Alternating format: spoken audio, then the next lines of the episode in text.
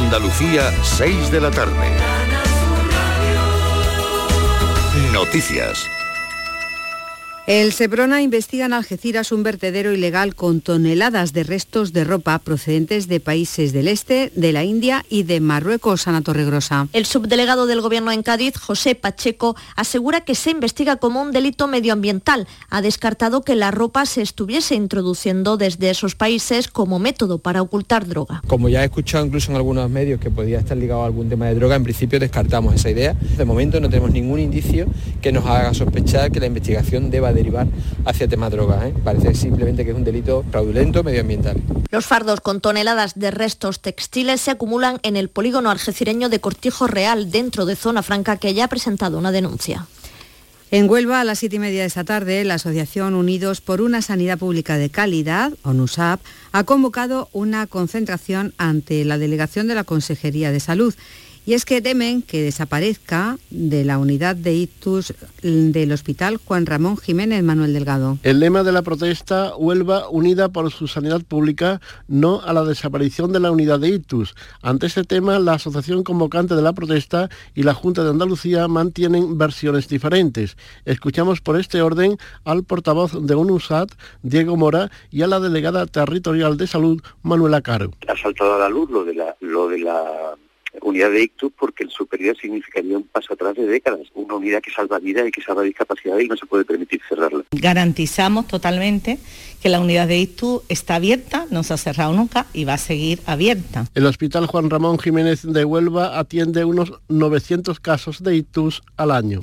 Una proposición no de ley de Más País ha conseguido el respaldo por unanimidad del Congreso de los Diputados. Los 340 votos de los parlamentarios presentes para pedir al Gobierno que en el marco del diálogo social se cree la modalidad de permisos laborales de hasta dos semanas para los acompañantes de personas en riesgo de quitarse la vida. Como defendió el pasado martes ante el Pleno Íñigo Errejón, es una medida barata. Según las cifras del Instituto Nacional de Estadística, se producen un total de 4.000 fallecimientos al año por este motivo, 11 suicidios diarios. Desde el pasado mes de mayo está funcionando el teléfono 024, es la línea de, de atención a la conducta suicida y en estos meses ha recibido 93.000 llamadas.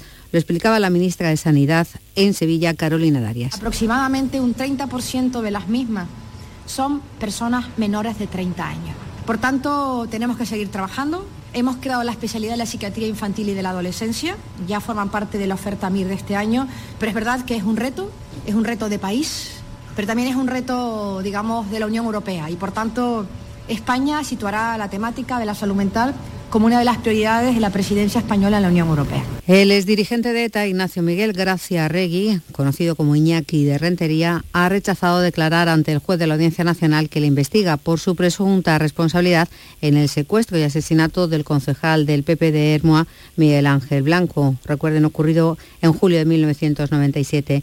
Tanto eh, Iñaki de Rentería como los otros tres jefes de ETA imputados en esta causa han guardado silencio. La Consejería de Medio Ambiente informa del estado de salud del lince atropellado hace dos semanas en Puebla del Río. En Sevilla, el animal de nombre Trébol se recupera en libertad, ya que el impacto del atropello le dejó en estado de shock, pero pudo abandonar el lugar y reunirse con su madre. La estación de esquí de Sierra Nevada ha tenido que cerrar el telesilla Monachil debido al viento, aunque no es precisamente de los remontes que están a mayor altura. Le está afectando, sin embargo, en esta jornada esa situación, la del fuerte viento. Y así repasamos los termómetros. En Jaén a esta hora 12 grados, en Granada 14, en Cádiz y Córdoba 15, en Huelva 16, en Almería y Sevilla 17, en Málaga 18. Andalucía son las 6 y 4 minutos de la tarde. Servicios informativos de Canal Sur Radio. Más noticias en una hora. Y también en Radio Andalucía Información y canalsur.es. Somos una comunidad que no necesita filtros con seguidores de todas partes del mundo. Somos una red social unida, una tierra que avanza, que crea y que cuida, con amigos que van mucho más allá del tiempo real. Una comunidad orgullosa de estar muy conectada con nuestra manera de sentir y nuestra manera de vivir. Feliz Día de Andalucía. Esta es tu comunidad. Un mensaje de la Junta de Andalucía. El resumen de la jornada con la última hora del deporte, la economía y el análisis lo tienes en el Mirador de Andalucía. De lunes a viernes desde las 7 de la tarde con Natalia Barnés. Más Andalucía, más Canal Sur Radio. Escuchas Canal Sur Radio. La radio de Andalucía. Hola, muy buenas tardes, queridos amigos, queridas amigas, ¿cómo estáis? Espero que bien al recibo de esta nueva entrega de este Canal Sur Radio en la que abrimos una ventana a la salud. Con este eh, tiempo algo más fresco, que se va a notar mañana mucho más esa bajada, pero eh, con la intención de hacerte llegar eh, buenas cosas con buenos especialistas que nos trasladan cada tarde puntos de vista, información, conocimiento que manejan a diario para mantenernos todos lo mejor posible y naturalmente que también para comprometernos con nuestro propio estado, con nuestra propia salud y las cosas que hacemos. Bien, hoy vamos a hablar de mm, algo que tiene una incidencia mucho mayor de, que, de lo que podría pensarse. Fíjense, en nuestro país, en España, hay 280.000 ciudadanos con eh, poliposis nasal. Está asociado a muchas cuestiones como el asma, como las alergias. Vamos a intentar a lo largo de la tarde y a buen seguro que lo vamos a conseguir con el calado de los protagonistas que hemos buscado para nuestro encuentro de hoy, avanzar en esto y ver qué eh, tratamientos hay, qué novedades hay y cómo se puede mejorar la salud de estas personas, que fíjense, en muchos casos eh, pues se produce un grave deterioro de la calidad de vida, por no decir de, productividad, de bajas laborales, etcétera, etcétera. En fin, en esto estamos. Muy buenas tardes y muchas gracias por estar ahí, a ese lado del aparato de radio. Canal Sur Radio te cuida. Por tu salud. Por tu salud con Enrique Jesús Moreno. Quizás más conocido este mal como pólipos nasales, eh, ¿verdad? Pólipos nasales que tienen muchas veces que ver también con la rinosinusitis, con la sinusitis y otras citis, que en cualquier caso vamos a intentar eh, depelar a lo largo de los próximos minutos y como os digo con nuestros invitados que ya están con nosotros.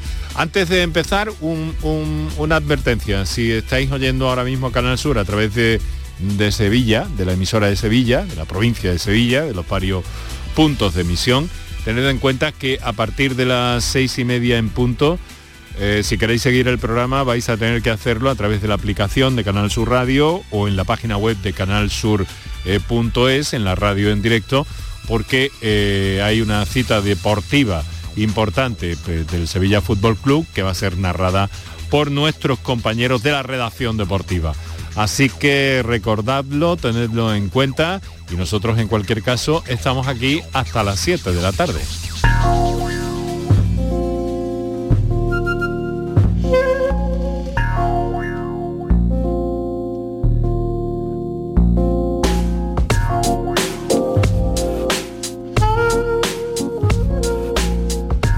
Hay una eh, rinosinusitis eh, que se hace crónica en algunas personas, en algunos eh, pacientes, y que además conlleva la poliposis nasal.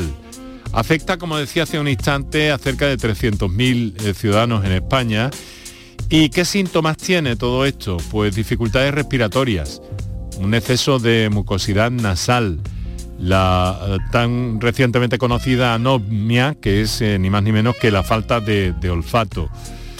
Eh, hay un grupo de profesionales de tres sociedades científicas que mantienen que se podrían evitar en gran medida estos males si se pudieran administrar estos ciudadanos los tratamientos disponibles de una nueva generación de medicamentos biológicos que solventan en gran medida este problema y que ahorrarían, por otra parte, pese a su coste inicial, algunos eh, cuartos también a la administración por los tratamientos, las bajas, etcétera, etcétera. Por eso han elaborado la Guía Polina 2022, que es un documento de consenso eh, y que han editado estas tres sociedades científicas a, las que luego eh, nos, eh, nos, referiremos y en el que también han colaborado algunas otras, desde medicina de familia hasta la farmacia hospitalaria. La poliposis nasal se produce por una inflamación crónica nasal que con frecuencia se asocia al asma, al asma grave o a la alergia respiratoria y a algún tipo de, de intolerancia a ciertos medicamentos. Pero es el momento de ponernos en marcha y de saludar inicialmente a nuestros invitados de esta tarde, al menos dos de ellos, porque luego vamos a hablar también con una portavoz de la Asociación Española de Poliposis Nasal, que es un grupo de pacientes muy activos en este contexto del que les hablamos del que les hablamos hoy. De momento pueden anotar, si quieren, las líneas telefónicas que tienen disponibles para intervenir, preguntar o hacernos llegar cualquier experiencia al programa. Para contactar con nosotros puedes hacerlo llamando al 95 50 56 202 y al 95 50 56 222 o enviarnos una nota de voz por WhatsApp al 616 135 135. Por tu salud en Canal Sur Radio. También aprovechamos para llamarles la atención a propósito de, bueno, de, lo que nos gusta también trasladar un poco dentro del campo de la medicina y que en el ámbito de la otorrinolaringología pues hay muchas parcelas eh, en algunos casos o en, algunas sociedades se llaman subespecialidades. No sé aquí qué exactamente, pero vamos a verlo de inmediato, porque vamos a hablar en clave de rinología. Eh, dentro del ámbito de la otorrino, ¿verdad? Por eso hemos convocado por una parte al eh, doctor Isan Alovid. Doctor, muy buenas tardes. Buenas tardes. Encantado de saludarle, muchas gracias por cedernos esta parte de su tiempo. Es presidente de la Comisión de Rinología, Alergia y Base de Cráneo Anterior de la Sociedad Española de Otorrinolaringología.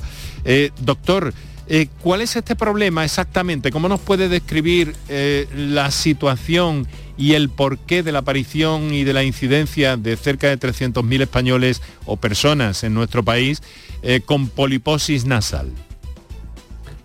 Bueno, la poliposis nasal, conocida hace muchísimos años, no es de ahora, pero el problema es que va a un aumento, luego hablaremos de las causas, pero es una inflamación de la nariz y de la membrana que cubre lo que son los senos panasales que están alrededor de los ojos, alrededor de los senos maxilares. Lo que nos llama la atención es que puede llegar a ser en ciertos momentos una enfermedad discapacitante ¿no? y que altera la calidad de vida de, las personas que la padecen. Imagínese si uno trabaja con, su sentido del olfato, un perfumista, un enólogo, un cocinero, un chef que tiene esta enfermedad. Es que no puede trabajar porque afecta muchísimo y altera el sentido del olfato y del sabor. Entonces no son capaces de diferenciar entre una cosa y otra.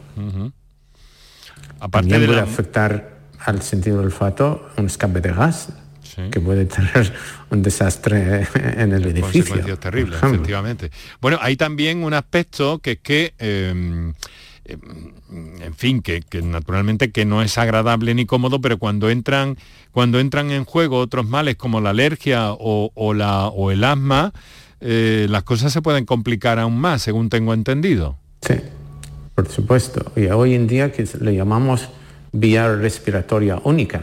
Si uno tiene asma, encima tiene la nariz tapada por los pólipos, el pobre solo va a tener un poco de la respiración que le llega al pulmón.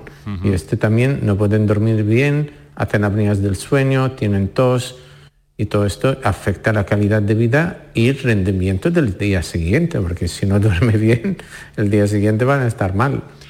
Doctor, dígame una cosa, ¿cuáles son o cuál es el tratamiento habitual que se ha venido utilizando hasta ahora al menos eh, para tratar este mal? Nosotros hasta el momento, hasta hace dos años, tenemos dos líneas de tratamiento. Tratamiento médico, farmacológico, que se trata con lavados nasales y unos sprays que se llaman corticoides nasales. Si esto durante un tiempo de tres meses no ha hecho efecto, podemos aumentar esta dosis de tratamiento local con corticoides intranasales y si no, basamos también a unas pastillas de corticoides que nos permiten las guías internacionales darla en dos tandas al año. Si durante este año no ha mejorado con este tratamiento que hemos hablado, que es tratamiento intranasal, tandas cortas de corticoides, tenemos que pensar en solucionar el problema mediante una cirugía endoscópica nasosinusal. Pero esta cirugía no es definitiva. No es definitiva, es decir, que pueden volver, puede haber, puede recidivarse, como ustedes dicen, eh, volver a aparecer el pólipo, ¿no? Exactamente. Los estudios a largo plazo que hemos hecho a 15 años, tenemos el 80% de los pacientes que han vuelto a salir los pólipos de nuevo. Eh, doctor Isan Alovid, como les digo, muchas gracias por estar con nosotros. Supongo que conoce usted, y si no, yo se lo presento vía radio muy agradablemente al doctor Ramón Moreno Luna, que es otorrino, es rinólogo también en el Hospital eh, Virgen Macarena de Sevilla, también trabaja en su propia eh, clínica, si no tengo mal entendido, ¿verdad, doctor Moreno? Sí, ¿qué tal? Eh, buenas tardes, muchas gracias por la invitación. Sí, efectivamente, conozco perfectamente al doctor Aloy porque es un poco punta de lanza a nivel de la rinología no solo nacional, sino internacional y tengo la fortuna y la suerte de poder colaborar con él en muchos proyectos, así que sí, nos conocemos. Muy bien, pues el doctor Ramón Moreno eh, es delegado por España en el Comité Asesor de la Sociedad Europea de Rinología. Veo que es un territorio que, eh, cada, que cada vez se especializa más ¿no? dentro del ámbito del autorrino, ¿no, doctor?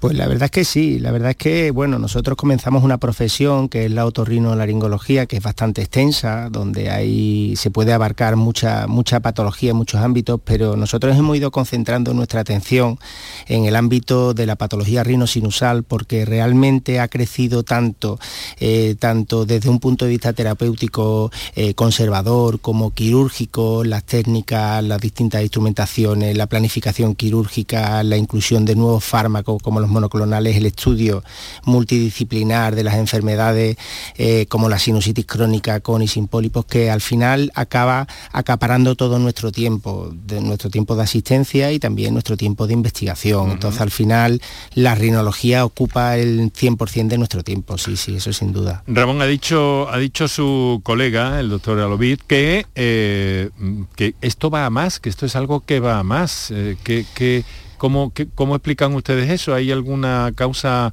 ambiental o, pues por dónde van las cosas? Sí es cierto que eh, hay varios aspectos que yo creo que están influyendo. Desde un punto de vista medioambiental, eh, cada vez se está, eh, hay más polución y hay más aspectos que, que desarrollan componentes alérgicos y sabemos que la rinosinusitis crónica con pólipos nasales tiene un importante componente de alergia. Eh, el asma también está creciendo debido a estos ambientes, a estos entornos en los que nos estamos desarrollando. Eh, y, y, el conocimiento de la enfermedad y la solución de estas enfermedades va haciendo tomar conciencia también a los pacientes de problemas que antes pues prácticamente pues asumían y, no es que aceptaran, sino que convivían con la enfermedad. Entonces el hecho de ir haciendo a los pacientes tomar conciencia del diagnóstico, de los tratamientos, de las medidas que tienen que ir tomando, también hace que salgan a la luz y que podamos tratarlo de una manera más eficaz. Bueno, vamos a recordar a nuestros oyentes que tienen la plataforma abierta para ahora en unos instantes, en la segunda parte del programa, intervenir cuando, cómo y por el asunto que les parezca oportuno. Para contactar con nosotros puedes hacerlo llamando al 95 50 56 202 y al 95 50 56 222 o enviarnos una nota de voz por WhatsApp al 616 135 135 por tu salud en Canal Sur Radio. Doctores, tenemos muchas cosas de que hablar, queremos enterarnos bien eh, del trabajo que ustedes llevan a cabo con, eh, bueno, con sensibilidad, con dedicación y sobre todo para procurar el bien de las personas afectadas por esta, por esta situación. Pero les quiero preguntar eh, una cosa antes de que atendamos una llamada que tenemos ahí prácticamente pendiente. Mm, ¿Qué son los pólipos exactamente? ¿Qué se produce ahí para que aparezcan esto porque hablamos mucho de pólipos, pero ¿qué son los pólipos? ¿Es una infección? ¿Es un hongo? ¿De qué estamos hablando? A ver, doctor Aloví. La verdad, la causa exacta de que, por qué salen los pólipos todavía no la sabemos.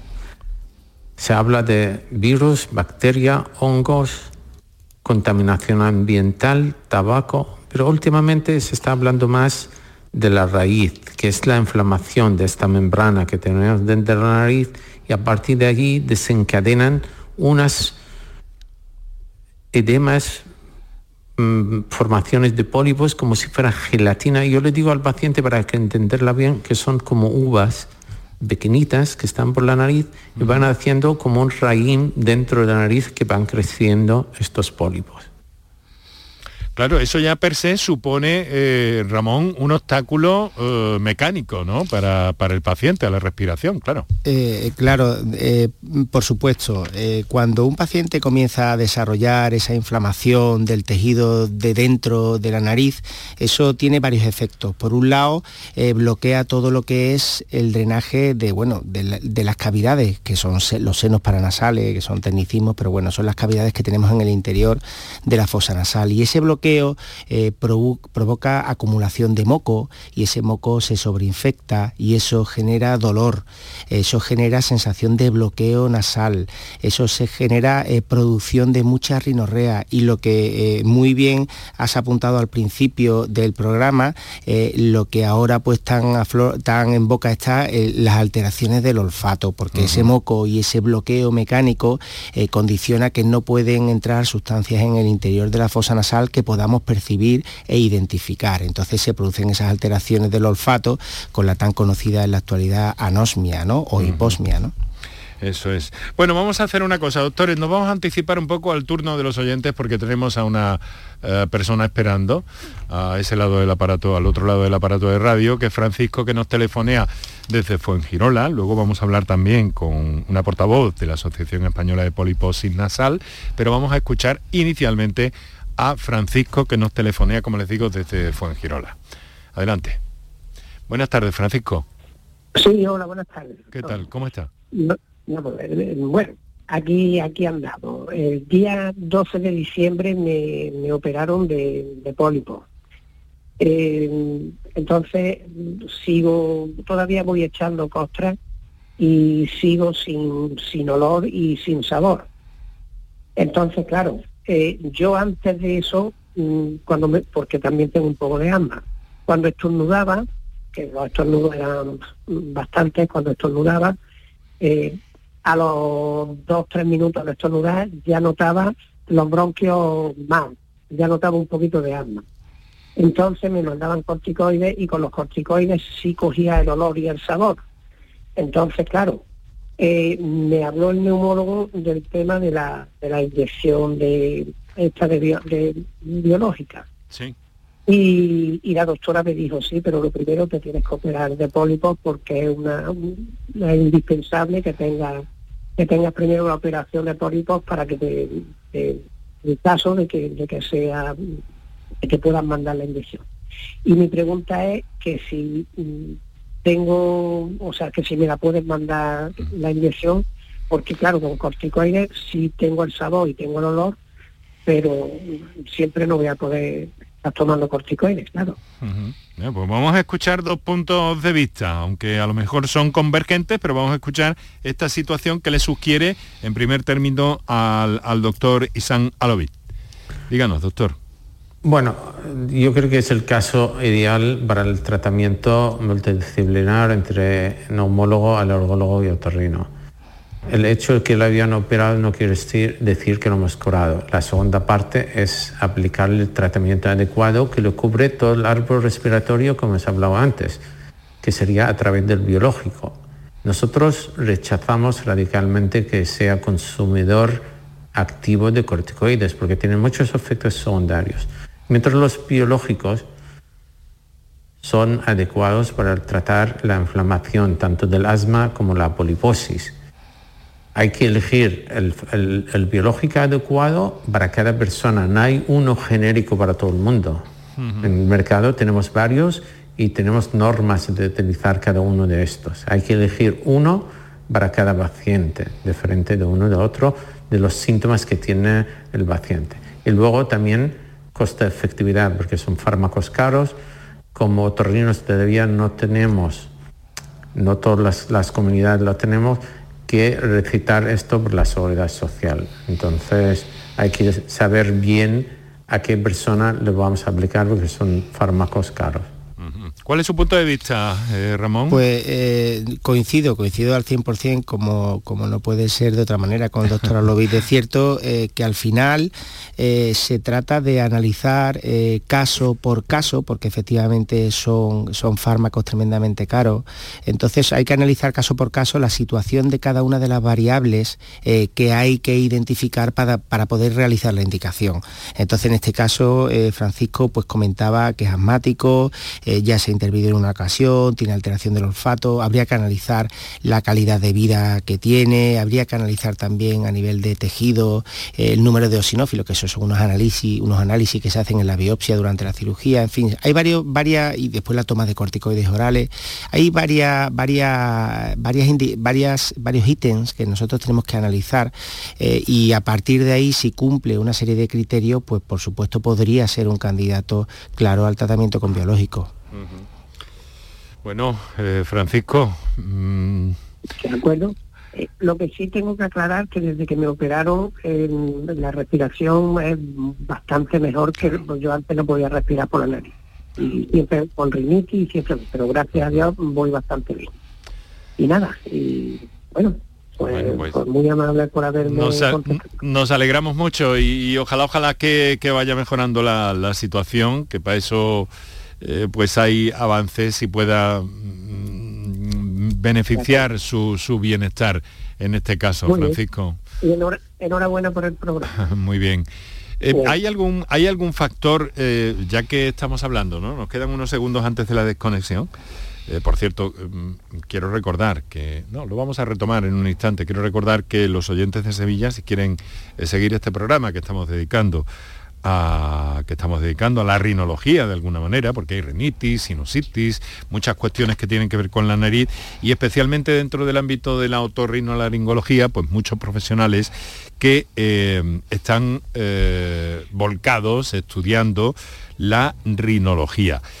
Eh, esa parte de la otorrino, ¿verdad? Entonces, pues bueno, estamos recibiendo algunas llamadas, otras cuestiones que nos llegan y que seguimos pendientes, pero si quieren seguir escuchando este programa y están en la provincia de Sevilla, les recomiendo que usen la aplicación de Canal Sur Radio porque Sevilla desconecta en unos instantes. Hay una cita muy importante deportiva para, la ciudad y la provincia con el Sevilla Fútbol Club y eh, nosotros vamos a, dar ahora unos instantes para nuestros anunciantes y luego los compañeros en eh, Sevilla retoman eh, con esa retransmisión especial. Y en unos instantes nosotros volvemos con el doctor Moreno, con el doctor Aloid y entramos en materia.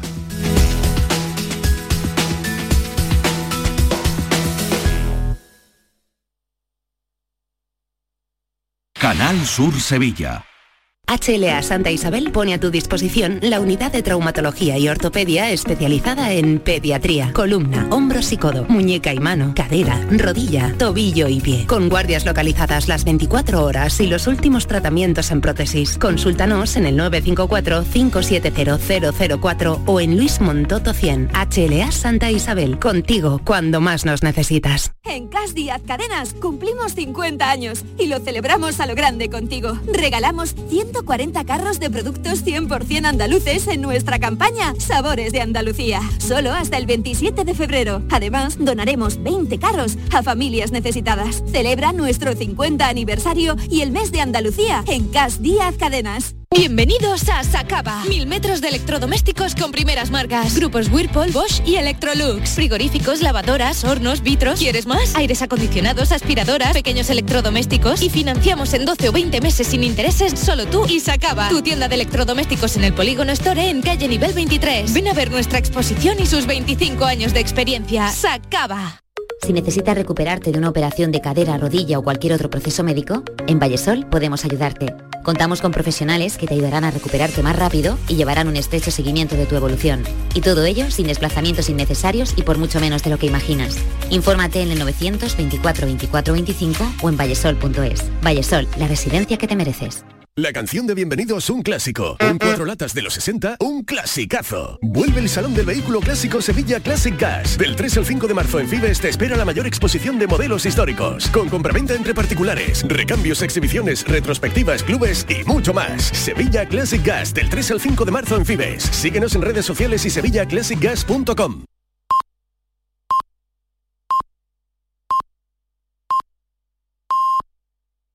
Si quieres disfrutar de la radio de noche, en un ambiente de club con mucha música, sorpresas, invitados, actuaciones, entrevistas personales, lo tenemos todo. En la noche de Canal Sur Radio con Rafa Cremades. Un escenario repleto de gente interesante. Pasa, elige una mesa, siéntate, escucha, imagina. La noche de Canal Sur Radio con Rafa Cremades. De lunes a jueves a partir de la medianoche.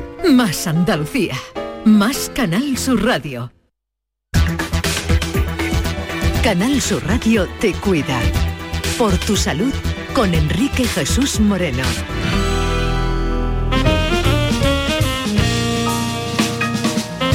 Estamos hablando de la poliposis nasal, son las 6 de la tarde y 30 minutos, estás escuchando Canal Sur Radio, allá donde quiera que estés, allá por donde quiera que vaya, siempre con la radio a cuestas o con tu teléfono y la aplicación correspondiente que te recomendamos siempre. Además nos tienes en las redes sociales, en Twitter, por tu salud, eh, perdón, arroba por tu salud CSR y en facebook.com barra por tu salud.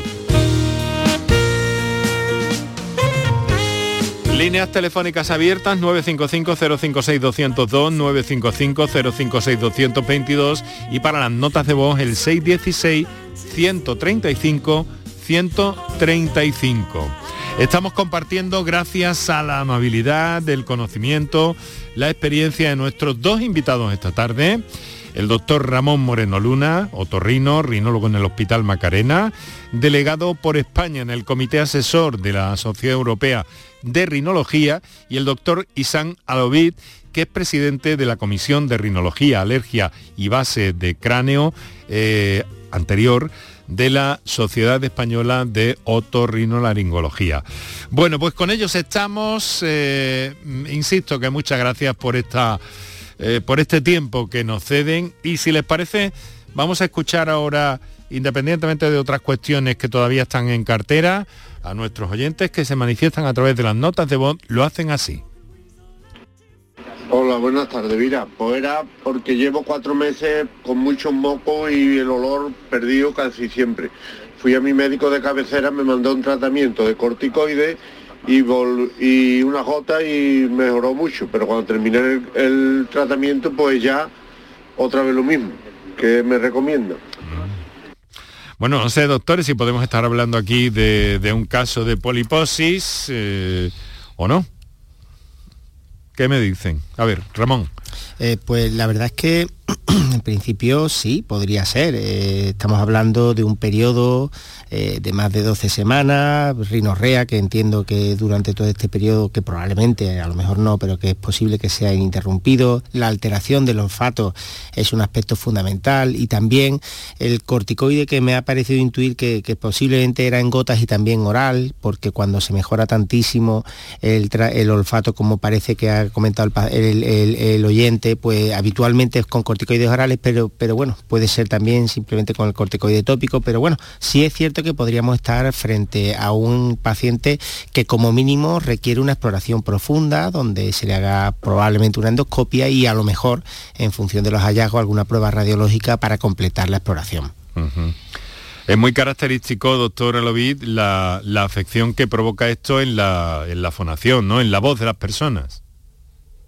Sí, esto cuando los pólipos crecen, obstruyen la nariz y la, salida del aire y la entrada es diferente. Entonces la resonancia de la voz cambia mucho y la gente empieza a hablar de una voz nasal. Como no puedo respirar, aquella voz gangosa es debido a que está obstruida la nariz. O sea que, debe ser hasta incluso un poco angustioso, ¿no, Ramón, para, para algunos pacientes? Pues la verdad es que sí, o sea, la sensación de, voz eh, ocupada, de nariz ocupada, muy condiciona mucho a la, hora de expresarse al paciente, pero sobre mm. todo lo que condiciona es las molestias, el dolor, los dolores de cabeza, cuando un paciente característicamente se inclina hacia adelante o a lo mejor coge algo de peso o simplemente está con labores domésticas, muchas veces es prácticamente invalidante. Por eso se, se hace tanto hincapié en, no solo en la productividad de los pacientes, las bajas laborales, sino también en el presentismo. Es decir, que los pacientes están trabajando en muchas ocasiones, pero son pacientes que, no producen, o sea, no producen porque, porque está muy condicionado su calidad de vida y su productividad pues, por los dolores de cabeza continuos, la sensación de congestión, el, el, desánimo, la tristeza que les invade cuando padecen todo este tipo de síntomas de una manera tan constante. Doctor, me están llegando muchas comunicaciones eh, por escrito a propósito de los sprays nasales. Eh, ¿cómo, tenemos que, ¿Cómo tenemos que tomarnos este, este asunto? ¿Hay sprays nasales eh, que puedan aliviar esta situación cuando hay una poliposis? Doctor Elovid. Sí, aquí no tenemos que caer en la, en la trampa que los sprays todos son iguales. Entonces, tiene que estar estrictamente bajo prescripción médica, es decir, el médico le tiene que dar el tratamiento. Muchos vamos a la farmacia, les explicamos, el farmacéutico con buen criterio nos da sprays para aliviar los síntomas, pero bien ha dicho el doctor Moreno, no sabemos todavía el paciente que tiene. Hay que explorarlo y fundamental es el otorrino. El otorrino tenemos medios que es la cámara, que mm. entra por la nariz y vamos a ver todo lo que pasa dentro de la nariz. Y a base de esto le damos el spray adecuado, porque hay algunos sprays que hacen adicción y empeoran lo que es el estado de la inflamación nasal. Tengo incluso entendido, doctor Moreno Luna, que hay un grave problema ¿no? con el uso de estos eh, fármacos. Bueno, realmente es que como ha apuntado el doctor Alovid, muchas veces los fármacos, no todos los sprays son iguales. Es decir, eh, hay spray desde, desde soluciones salinas, isotónicas o hipertónicas, en fin, son ah, lo que vulgarmente se conoce como agua de mar, que eso es prácticamente mm. inocuo y se utiliza bastante eh, frecuentemente, como vasoconstrictores nasales, que son productos que generan una gran mejoría de los síntomas de manera muy inmediata, pero que después tienen muchísimos efectos secundarios. Y lo que, de lo que estamos hablando son de los corticoides nasales, que es un spray que a lo mejor el paciente inicialmente puede no y saber la diferencia, pero son realmente el tratamiento en el que se basa eh, la terapia eh, médica, que nosotros llamamos terapia médica apropiada, que es la inicial, frente a la cual nosotros tenemos que intentar proponerle al paciente siempre como primera opción terapéutica. Y dentro de esos sprays ya hay muchas marcas, ¿no? muchos fármacos distintos, pero, pero básicamente son los corticoides nasales los que realmente generan un, beneficio siempre y cuando se aplique una manera correcta. Una más sobre los sprays porque me parece que es interesante y significativa. Buenas tardes, gracias por el programa. ¿Es cierto que los sprays nasales elevan la tensión arterial? Mi marido es hipertenso y se pone budesonida desde hace años. Muchas gracias. Esto, no es cierto. No es cierto. Este estos fármacos actúan localmente y no pasan a la sangre. Estos no son los sprays que estamos hablando antes, que los vasos, vasoconstrictores que pueden subir la tensión. Los corticoides no tienen efecto sobre, directo sobre la tensión arterial. Y hay mucha gente que lo utiliza pero la tensión arterial sabemos que con los años mucha gente, incluido el presente, yo tomo tratamiento para la tensión arterial, que no hay relación directa y yo no tomo ningún spray nasal. Entonces, es frecuente la hipertensión arterial, pero en este paciente exactamente coincide que está tomando el spray de bodisonida. No hay relación directa. Para contactar con nosotros puedes hacerlo llamando al 95 50 56 202 y al 95 50 56 222 o enviarnos una nota de voz por WhatsApp al 616 135 135. Por tu salud en Canal Sur Radio.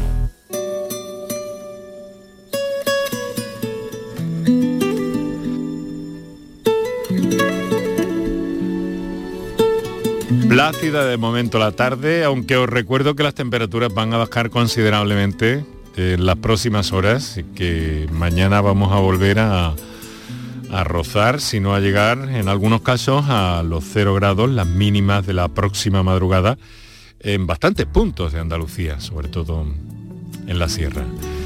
Así que hay que ir tomando eso en, consideración y en cuenta para evitar eh, susto a, a, estas alturas del año. Bien, vamos a escuchar otra, otra, otra nota de voz que tenemos pendiente. Buenas tardes, no sé si tiene que ver mucho con el tema, pero este sábado haría cuatro semanas de una rotura parcial de mi tímpano a consecuencia de sonarme los mocos tras dos semanas de un resfriado con mucho moco. Eh, preguntar si la evolución es normal que todavía no escuche y bueno, sin fiebre y sin secreción. Muchas gracias. Bueno, muchas gracias por su llamada y su confianza. Bueno, eh, aquí tenemos dos otorrinos por falta de uno. A ver, empezamos por el doctor eh, Moreno Luna. Eh, pues sí, efectivamente, tanto el oído como la nariz eh, son estructuras próximas y en muchas ocasiones eh, la patología rinosinusal tiene consecuencias a nivel otológico, a nivel de oído, para que nos entendamos. Entonces, en muchas ocasiones los cuadros crónicos pueden dar lugar a retención de moco en el interior del oído y los cuadros agudos también. Los cuadros agudos pueden dar lugar también a retención de moco en el interior del oído y que con una descomprensión rápida de aire que haya sido haya hecho al sonarse la nariz pues le haya entrado pues un volumen de aire suficiente en el interior del oído por una trompa que tenemos nosotros ahí que comunica el oído con la garganta que se llama trompa de Eustaquio pero bueno eso en definitiva un conducto que comunica oído con, oído con garganta, con, con la rinofaringe y que probablemente ese aumento de presión pueda, pueda haber dado lugar a esa perforación timpánica. Eso se suele resolver, pero sí es cierto que es necesario un seguimiento y un control por parte de un otorrinolaringólogo. Claro, y esa mucosidad tan excesiva y permanente en el tiempo que parece que nos describe este, este oyente como para consultar, ¿verdad? Eh, creo que sí. Sí, eh, vamos, en principio sí, perdón, no sabía si tenía que contestar yo sí. Eh, sí, sí, sí, por supuesto. cuando nosotros tenemos síntomas mantenidos en el tipo cuadro catarral, suele ser un cuadro de días, no llega a la semana de evolución o como mucho una semana o, algo más.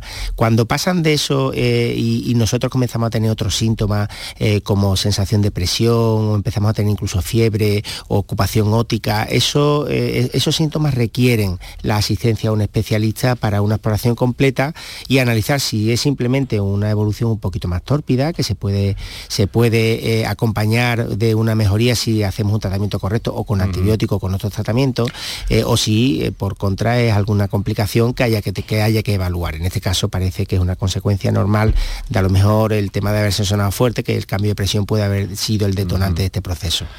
Bueno, vamos con otra pregunta que nos llega por, por texto, doctora Lovit.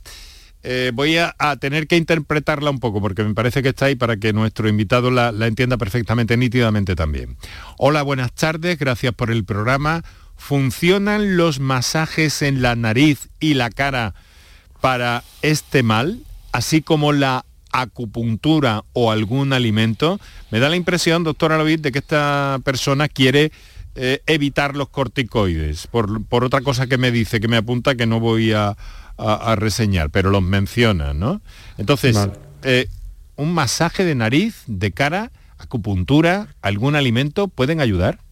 Sí, parece que quiere evitar los corticoides, la zoología o los biológicos. Y va por los masajes. Claro.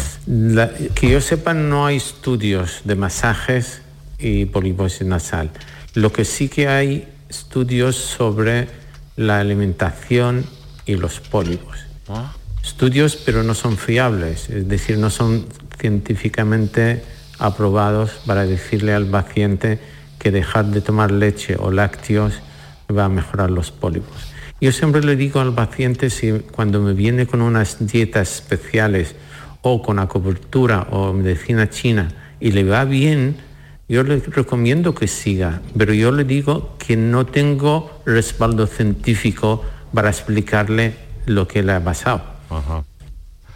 Claro, en cualquier caso, si, si el paciente eh, eh, nota mejoría, ¿no, doctor? Y no le está haciendo mal, pues Yo adelante, recomiendo ¿no? que sigan con esto, Claro, no hay claro, duda. Claro.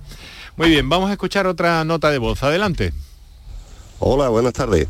Eh, yo ah, desde hace, hace cuatro años eh, tuve una sinusitis y a raíz de ahí eh, perdí el olfato y el gusto. Estuve en tratamiento, me pusieron un tratamiento primero para la sinusitis, después estuvieron viéndome el otorrino, me operé de, de los pólipos, pero seguía sin olfato y sin gusto.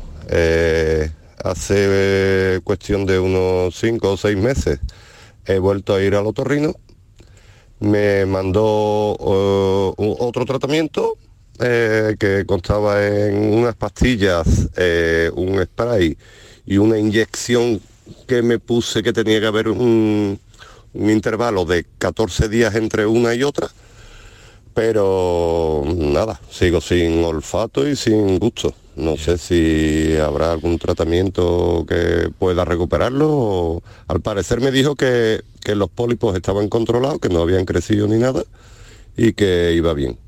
Pero claro, sigo sin olfato y sigo sin gusto. Caramba. Muchas gracias a este oyente por su confianza y su comunicación. Doctores, ¿hay alguna salida para situaciones como las de este oyente, Ramón? Eh, pues eh, en este caso eh, parece que tras el, proceso inflamatorio, la sinusitis que ha debido de tener, porque ha comentado que tenía poliposis nasal, que le afectaba al olfato y gusto, eso es muy característico. Muchas veces después de la cirugía nosotros tenemos mucho, podemos llegar a alcanzar muchos beneficios. Eh, uno de ellos, el más eh, relativamente eh, accesible, es la ventilación nasal, es decir, los pacientes mejoran su respiración, como parece que este paciente nos está comentando.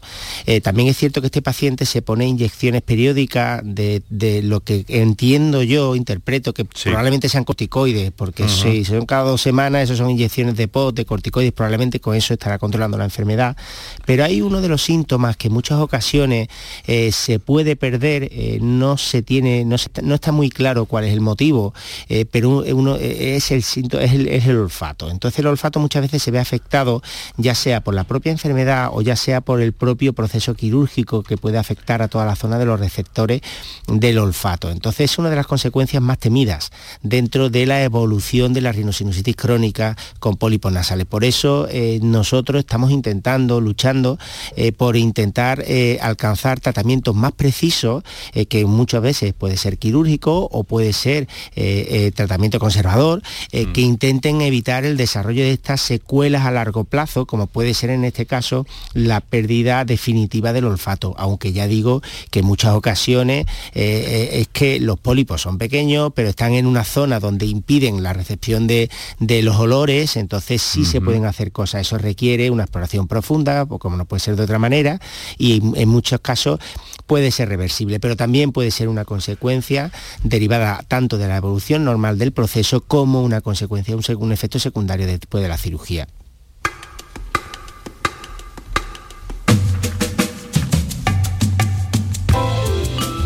12 minutos para las 7 de la tarde, aquí Canal Sur Radio, allá donde quiera que estés, siempre la radio de Andalucía a tu lado, a través de la aplicación, en el directo de la radio o en la redifusión de este programa durante la madrugada, que nos gusta decir y teneros en cuenta los que eh, pues estáis eh, despiertos, trabajando o insomnes en la madrugada y no queremos ni mucho menos olvidarnos de vosotros.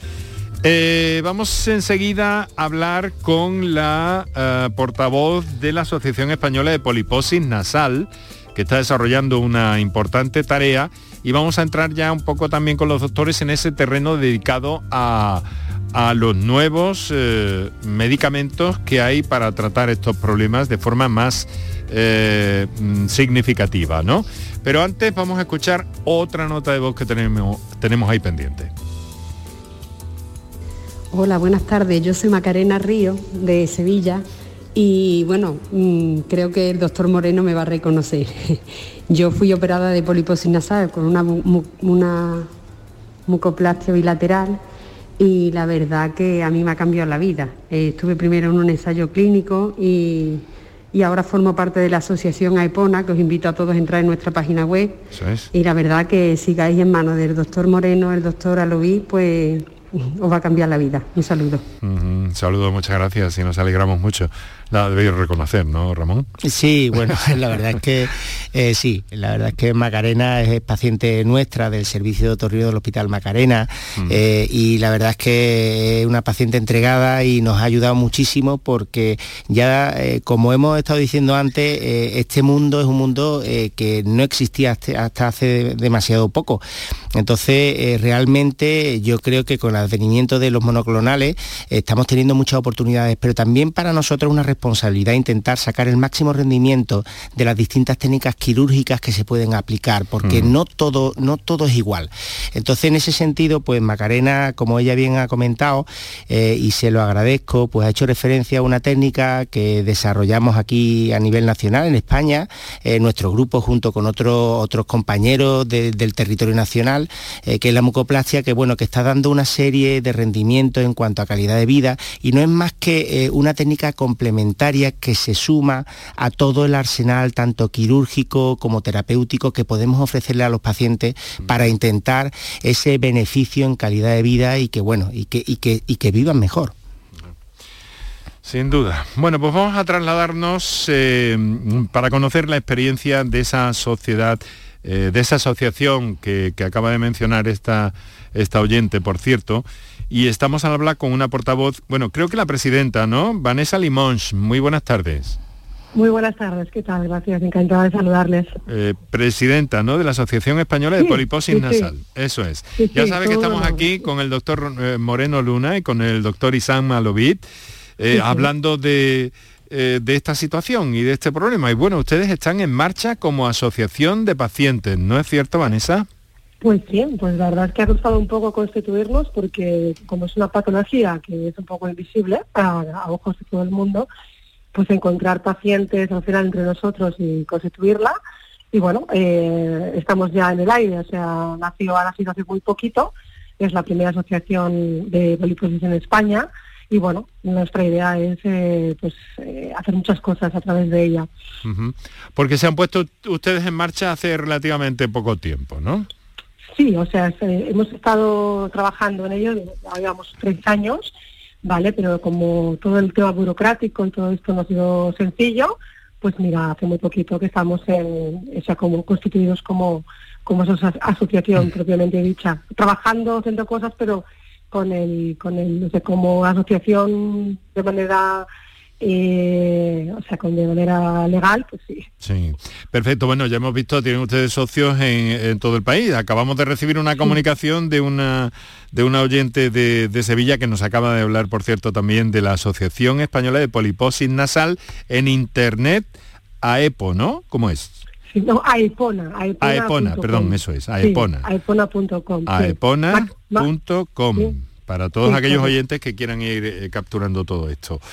Eh, Vanessa, ¿qué pasa con esos nuevos medicamentos que, parece que, tienen una efectividad muy grande, pero que, de momento no están financiados por el, por el sistema sanitario en nuestro país?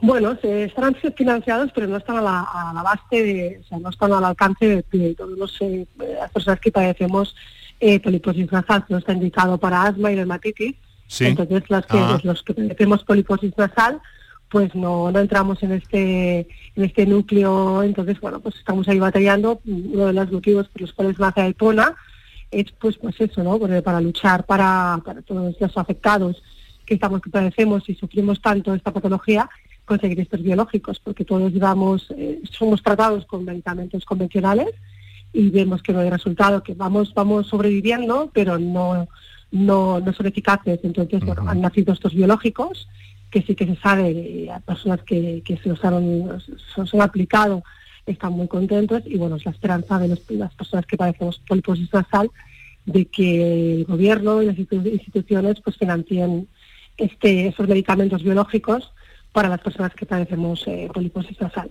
Eh, doctora ¿cuál es la ventaja de estos nuevos medicamentos? Al principio del programa ya nos anotó algo, ¿no? Pero ¿cuáles son las ventajas de estos medicamentos biológicos frente a los convencionales de que disponían ustedes hasta hace unos años? los tratamientos biológicos lo que hacen es reducir la inflamación en el en conjunto. Es decir, el paciente que tiene asma, tiene pólipos, tiene rinitis, le va a bajar todo, las tres por uno.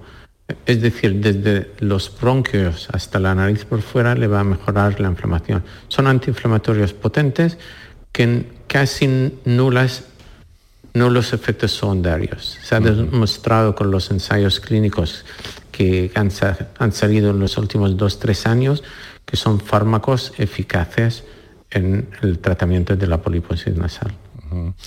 Bueno, y entonces el objetivo, eh, Vanessa, seguir eh, captando eh, socios para, para, esa iniciativa. ¿Cuál es el, en fin, la estrategia que se plantea a corto o medio plazo desde AEPONA? Pues mira, AEPONA básicamente lo que queremos es, sobre todo entre todos, dar a conocer esta enfermedad, esta patología, a ojos de aquellos que no la conocen que son los encargados de financiar este tipo de medicamentos, sobre todo también ofrecer apoyo a los pacientes, como nosotros, nosotros todos somos pacientes de poliposis nasal y creemos que a través de la asociación podemos ofrecer información, apoyo y sobre todo porque es una patología que afecta bastante psicológicamente a, los que lo padecemos.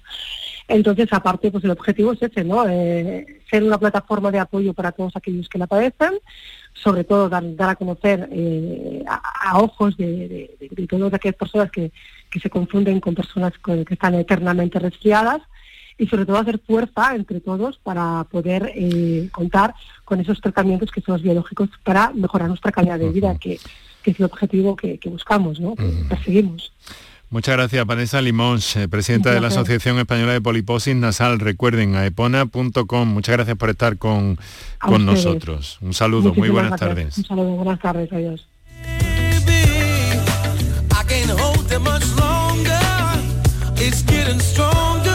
Estamos a punto de dejarlo, doctores. Sé que hay algunas cosas que se quedan atrás, también algunas intervenciones de nuestros oyentes, pero es curioso, ¿no? Cómo el testimonio de, Vanessa nos ha, nos ha puesto esa imagen tan gráfica, ¿no? De una persona que parece que está constantemente resfriada, ¿no? Constantemente acatarrada. Eso es frecuente, ¿no, doctor Lovid? Sí, yo creo que lo que hablaba también otro paciente antes, ¿no? Eh, está resfriado, pero yo creo que tenemos que saber qué resfriado es, porque un resfriado que dura más de dos semanas ya tenemos que empezar a hablar de otra, cosa, ¿no? De otra cosa. Y ir al otorrino para que le mire la nariz por dentro, que le explore, que meta la cámara para ver estos pólipos si existen allí o no. Muy bien, eh, doctora Lovid, muchísimas gracias por compartir estos minutos con nosotros, cedernos esta parte de su tiempo, presidente de la Comisión de Rinología, Alergia y alergia, alergia y base de cráneo anterior de la Sociedad Española de Otorrinolaringología. Y doctor Ramón Moreno Luna, muchas gracias de haberle por estar aquí con nosotros y encantado de haberle conocido. Rinólogo Hospital Macarena y delegado por España en el Comité Asesor de la Sociedad Europea de Rinología. seguimos, muchas gracias. Seguimos en contacto, si le parece, porque hay muchas más cosas que hacer llegar a nuestros oyentes y que nuestros oyentes nos hacen llegar a nosotros también. Muchísimas gracias. Un fuerte abrazo a ambos. Un abrazo, muchas gracias. Nuestro agradecimiento hoy a Guiomar López eh, de Comsalud, que nos ha ayudado a sacar el, el programa adelante. Aquí en la radio, Kiko Canterla. Gracias, Kiko. En la producción, Antonio Martínez. Control de sonido, coordinación. Gracias, Antonio. Gracias a Quique Iraundegui, realización, coordinación y estos apuntes musicales que nos ha hecho llegar. Volvemos mañana a 6 de la tarde, ya saben, el programa con un contenido más eh, técnico, científico en torno a la innovación y a muchas otras cosas. Reciban un saludo de Enrique Jesús Moreno y hasta mañana. Abríguense, tengan cuidado, que las temperaturas esta noche sí que sí dan una bajada más que importante. Hasta mañana.